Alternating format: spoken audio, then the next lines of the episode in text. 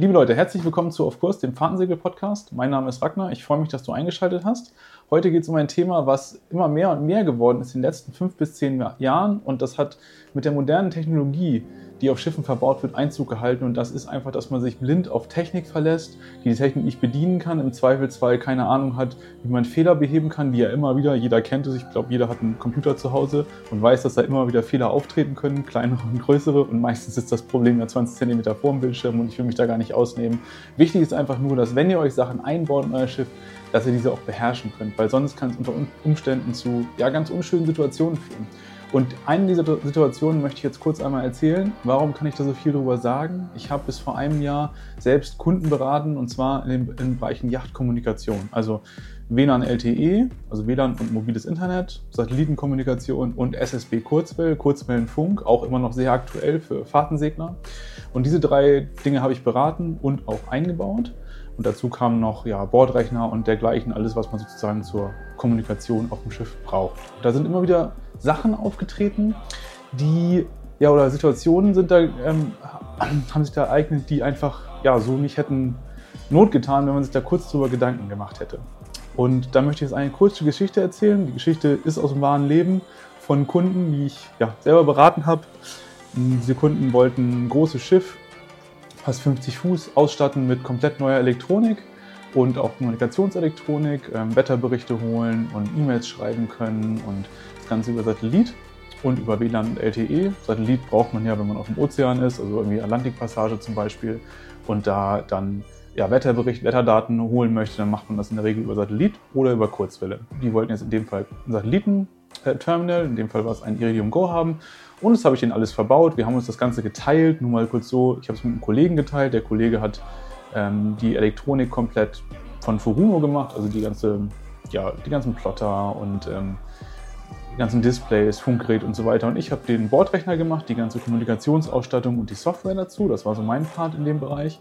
Genau, und da haben wir das alles ausgestattet. Wir haben dann noch so ein bisschen alte Systeme mit integriert. Da war eine alte Antenne, die haben wir integriert. Dann habe ich den Bordrechner und einen Bildschirm da verbaut, all das, dass es auch, auch funktioniert dann, äh, wenn die ohne Landstrom sind. Das hat alles gut geklappt.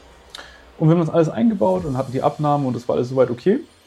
Und dann sind diese Kunden von Deutschland, der erste Trip war nach Spanien, um dann da sozusagen von da aus das Boot nochmal, also das Boot zwei Monate liegen zu lassen und von da aus dann zu den Kanaren und dann über Atlantik zu fahren. Das war der Plan. Okay, die sind also losgefahren, das hat auch alles funktioniert.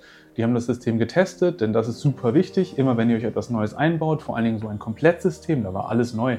Komplett neue Elektronik, neuer Generator, neuer Wechselrichter, neuer Wassermacher, neue Kommunikationselektronik mit Rechner, all das war alles komplett neu. Und wenn ihr das macht, dann testet das vorher mal ausgiebig. Das ist wichtig, weil man kann erst im Betrieb sehen, ob es da irgendwo Interferenzen gibt zwischen den ähm, zwischen den einzelnen Systemen, ob da Fehler auftreten, was für Fehler das sind, ob man Bedienerprobleme hat, die man vorher noch gar nicht ähm, auf dem Schirm hatte, weil man das System einfach noch nicht benutzt hat. Deshalb immer ausgiebig vorher testen und die haben es ja, zwei Monate vorher getestet, was okay ist und es hat auch alles gut geklappt. Da kamen dann so ein paar Rückfragen, ähm, ja, ein paar Rückfragen, die wir dann geklärt haben und wie funktioniert das und das und das. Und manchmal vergisst man auch was. Das ist aber vollkommen normal. Das passiert und kann man da einfach mit ja, guter Kommunikation das ausräumen.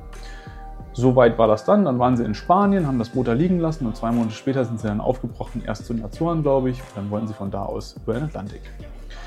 Ich habe dann auch nichts weiter mehr gehört, beziehungsweise nur so ein, zwei ganz kleine Rückfragen noch, bis ich dann irgendwann einen Anruf bekommen habe äh, über das Satellitentelefon. Das kann man immer relativ einfach daran erkennen, das hört sich an wie telefonieren vor 20 Jahren nach Australien. Man muss also immer drei Sekunden warten, bis da irgendwas passiert. Das ist nicht so entspannt, sag ich mal. Also das ist nicht entspannt, das ist halt einfach, ja, man muss, wenn man ein Satellitentelefonat führt, dann muss man sich darauf einstellen, dass die Kommunikation einfach anders ist. Man spricht und dann wartet man auf eine Antwort und dann spricht der nächste wieder. Also man muss, man kann das nicht so machen wie beim normalen Handytelefonat hier, dass man ja, sofort irgendwas dazu sagt. Ähm, zudem ist die Qualität auch sehr schlecht oder kann sehr schlecht sein, sodass das Ganze nicht wirklich eine Freude ist. Dafür ist es aber auch ganz schön teuer. Also das ist dann, ja, dafür ist es teuer.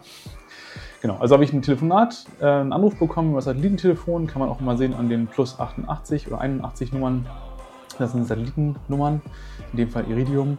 Und äh, da wurde mir dann mitgeteilt, dass zwei Probleme bestehen. Und zwar das erste ist, dass keine Karten, auf diesem Rechner waren ja Karten, auf dem Plotter sollten auch Karten sein. Das hatten wir jetzt wie gesagt geteilt.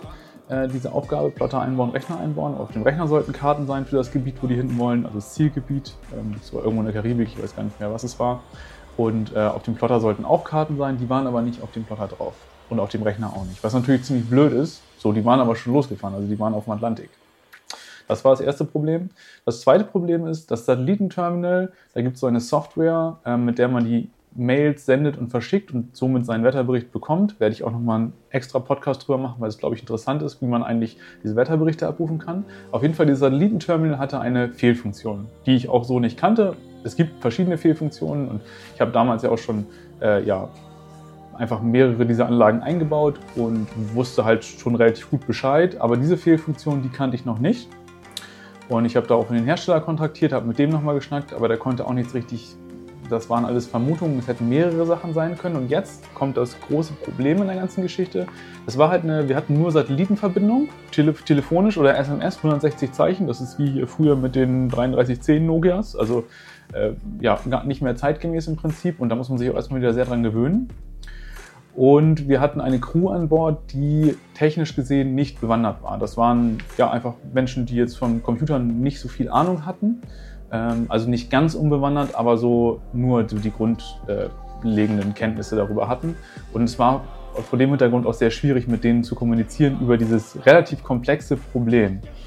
Dass wir ja auch nicht irgendwie in einer Remote-Sitzung, normalerweise machen wir, haben wir Remote-Sitzungen gemacht, da haben wir uns auf den Computer aufgeschaltet, haben dieses Problem dann angeguckt und haben dann relativ schnell rausgefunden, ah, okay, das und das und das und da noch ein paar Rückfragen gestellt und konnten das dann schnell eingrenzen. Das war halt hier nicht möglich, weil einfach nur schlechte Satellitenverbindung, telefonisch und diese 160 Zeichen SMS. Also von daher sehr schwierig, da Support zu geben und einfach da irgendwie, ja, dem Kunden weiterzuhelfen. Hätte ich das Problem gekannt, hätte es vielleicht geklappt, aber in dem Fall war es halt ein unbekanntes Problem und da muss man einfach, ja, gibt es viele Optionen und es ist sehr schwierig dann da zu kommunizieren. Das waren die beiden Probleme. Und äh, Ende vom Lied war im Prinzip, dass wir dann angefangen haben, dieser Crew äh, per SMS Wetterberichte zu schicken für die jeweilige Position, dass sie überhaupt irgendwelche Wetterberichte, Wetterdaten hatten. Und dann haben wir das Problem aber auf See da nicht lösen können in dem Fall. Und das Problem mit den Karten bestand natürlich auch weiterhin. Die hatten nun zum Glück Papierkarten an Bord, was ich auch euch als Tipp geben möchte. Habt immer Papierkarten an Bord, weil diese Papierkarten können euch helfen. Selbst wenn alle Elektronik ausfällt, braucht ihr nur ein GPS, einen Zirkel einen Kompass oder eine Papierkarte und ihr kommt trotzdem klar. Das ist echt ein, beherzigt das, berücksichtigt das, nehmt sowas mit. Das waren diese beiden Sachen. Und warum erzähle ich diese Geschichte jetzt? Weil es, glaube ich, relativ offensichtlich ist, dass Karten, Seekarten und auch Wetterinformationen auf so einer Atlantik, Transatlantik-Überquerung wichtig sind. Die sind so wichtig, dass es halt sicherheitsrelevant sein kann. Und da muss man sich vorher Gedanken drüber machen. Und was die Karten angeht, selbstverständlich, da ist mein Versäumnis in dem Fall gewesen oder unser Versäumnis, weil ich ja für die Karten auf dem Rechner zuständig war und mein Kollege für die Karten auf dem Plotter, dass äh, wir das einfach verbaselt haben. Wir haben die da nicht draufgespielt, das muss man ganz klar sagen. Natürlich, selbstverständlich unser Fehler. Und es ist aber auch niemandem bei der Endabnahme aufgefallen. So. Und das ist eine Sache, die wäre, glaube ich, mit Papierkarten nicht passiert. Aus dem Grund, dass du dich ja natürlich immer, wenn du in ein Zielgebiet fährst, dich versicherst, dass diese Papierkarten an Bord hast. Das ist ein Standardvorgehen. So, das ist einfach, das macht man so. Und in dem Fall hat sich der Skipper natürlich darauf verlassen, dass wir es drauf äh, gespielt haben und wir haben es aber vergessen. Und das ist natürlich eine total blöde Situation, weil eigentlich ist es natürlich eure Pflicht als Skipper, darauf zu achten, dass diese Karten auch wirklich an Bord sind, weil das ist ja eure Sicherheit. Ihr seid in der Situation, das ist eure Sicherheit und ihr müsst euch davon überzeugen, okay, passt das alles?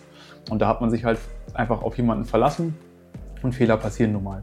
Möchte ich nicht schönreden, darum geht es nicht. Es geht einfach nur darum, dass ihr bei allem, was ihr machen lasst, auch immer checkt, okay, ist es wirklich gemacht? Und gerade sowas wie Karten vom Zielgebiet, ein Standard, hätte man früher, wäre nicht passiert. Also man hätte sich die Kartensätze angeguckt, wüsste genau, okay, ich habe die und die und die Kartensätze an Bord, die und die Übersegler und weiß dann also, okay, da wärst du gar nicht losgefahren. Und so sind sie ja losgefahren und hatten keine Karten, was natürlich total blöd ist. Das zweite Thema mit, der, mit dem nicht funktionierenden Satellitenterminal ist natürlich so, das ist ein total blöder Fehler. Er ist vorher nicht aufgetreten, das System hat funktioniert, jetzt aus irgendwelchen Gründen, auch wieder Murphy's Law, ne? Funktioniert es nicht mehr. Und es war in dem Fall ein, ein Windows-Problem. Windows hat da eine Abgrenzung äh, im Bereich der Netzwerkschnittstellen gemacht, was wir im Prinzip dann auch im Remote, mit einer Remote-Sitzung innerhalb von einer halben Stunde lösen konnten, nur halt nicht unterwegs. Und was meine ich damit? Testet diese Systeme ausgiebig, das ist wirklich das Learning daraus. Testet wirklich ausgiebig, manchmal kommen Sachen einfach auch später. Testet es ein halbes Jahr, immer wieder. Lasst die Sachen einfach laufen, testet sie immer wieder und dann kann man solche Fehler, weil solche Probleme kann man ganz einfach lösen, wenn ihr in Landnähe seid, gutes Internet habt, gute Telefonverbindung, vielleicht eine Remote-Desktop-Sitzung, wo wir auf den Rechner zugreifen können. Ähm, nun mache ich das ja nicht mehr, aber früher war das so. Und dann kann man diese Probleme sehr, sehr gut und sehr schnell lösen. Nur wenn ihr auf See seid, dann müsst ihr es selber machen. Also was da einfach nochmal der Aufruf ist, baut euch keine Sachen ein, die ihr nicht versteht, weil es können dann immer zu Problemen kommen und im Zweifelsfall seid ihr einfach dafür verantwortlich, das selber zu lösen, diese Probleme selber zu lösen, weil ihr seid im Zweifelsfall auf euch allein gestellt.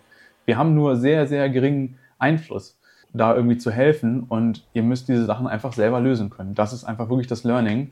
Und von daher überlegt ganz genau, was für Sachen braucht ihr, was für Sachen sind sinnvoll und was für Sachen brauche ich vielleicht nicht, weil man muss natürlich auch bedenken, alles, was du einbaust auf einem Schiff, kann auch kaputt gehen, kann Fehlfunktionen haben, muss gewartet werden, kostet Geld, muss verstanden werden, muss bedient werden können.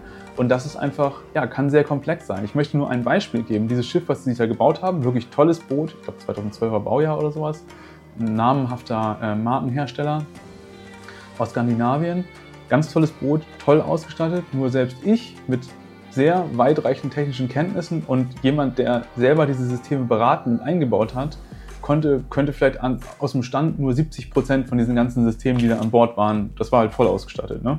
hätte ich bedienen können. Das mal so als, als Beispiel. Und vielleicht jemand, der jetzt nicht so technikaffin ist und eigentlich eher so Anwender ist, der hat es natürlich noch wesentlich schwerer. Also überlegt genau, was ihr braucht, überlegt genau, was ähm, ja, was, was brauche ich wirklich, was kann ich auch weglassen, weil ich sage es mal ganz ehrlich, wie es ist, bis vor zehn Jahren ist man mit einem GPS, einer Seekarte, einem Zirkel, einem Dreieck und einem Kompass ziemlich weit gekommen. Und das mildert den Segelspaß, das mindert den Segelspaß überhaupt nicht, wenn man nur dieses Besteck hat.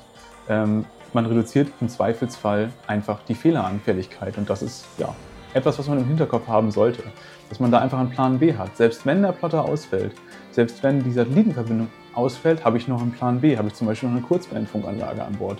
Sowas. Dann habe ich zwei getrennte Systeme, die ich einfach so nutzen kann, die, ist, die ich nutzen kann. Wenn eins ausfällt, dann habe ich immer noch ein zweites, kann darauf zurückgreifen. wenn der Plotter ausfällt, habe ich eine Karte, kann darauf zurückgreifen, gar kein Problem. Ich fahre einfach so weiter und es darf auch keinen Stress verursachen. Es ist so, wenn es zum Beispiel, ich nutze natürlich auch elektronische Navigation. Ich will das auch überhaupt nicht schlecht reden. Es ist super praktisch, es ist einfach, du kriegst aktuelle Karten, es ist gut für jeden zu bedienen. Will ich gar nicht schlecht reden. Aber wenn ich mit einer Karte navigieren muss, ist das überhaupt kein Problem. Dann nehme ich eine Karte her. Ich nehme die Seekarte, dann navigiere ich mit Zirkel und Dreieck, habe mein GPS und einen Kompass und das ist alles, was ich brauche, um genauso sicher und genauso schnell ans Ziel zu kommen. Ganz einfach. Und das möchte ich einfach in dieser Podcast-Folge mitgeben. Denkt immer daran, Technik ist nicht alles. Technik kann kaputt gehen, kann ausfallen, was auch immer. Ihr müsst auch so klarkommen. Und das muss einfach auch komfortabel für euch sein. Ich hoffe, ihr konntet was mitnehmen. Ich würde mich freuen, wenn ihr eure Erfahrungen teilt. Schreibt mir einfach auf Instagram Segeln lernen mit Ragnar. Schreibt mir da eine DM gerne, eine Nachricht oder schreibt mir eine E-Mail und oder kommentiert das Video hier bei YouTube. Und ja, ich würde mich einfach über einen Austausch da freuen und wünsche euch bis dahin eine super schöne Woche. Bis dann.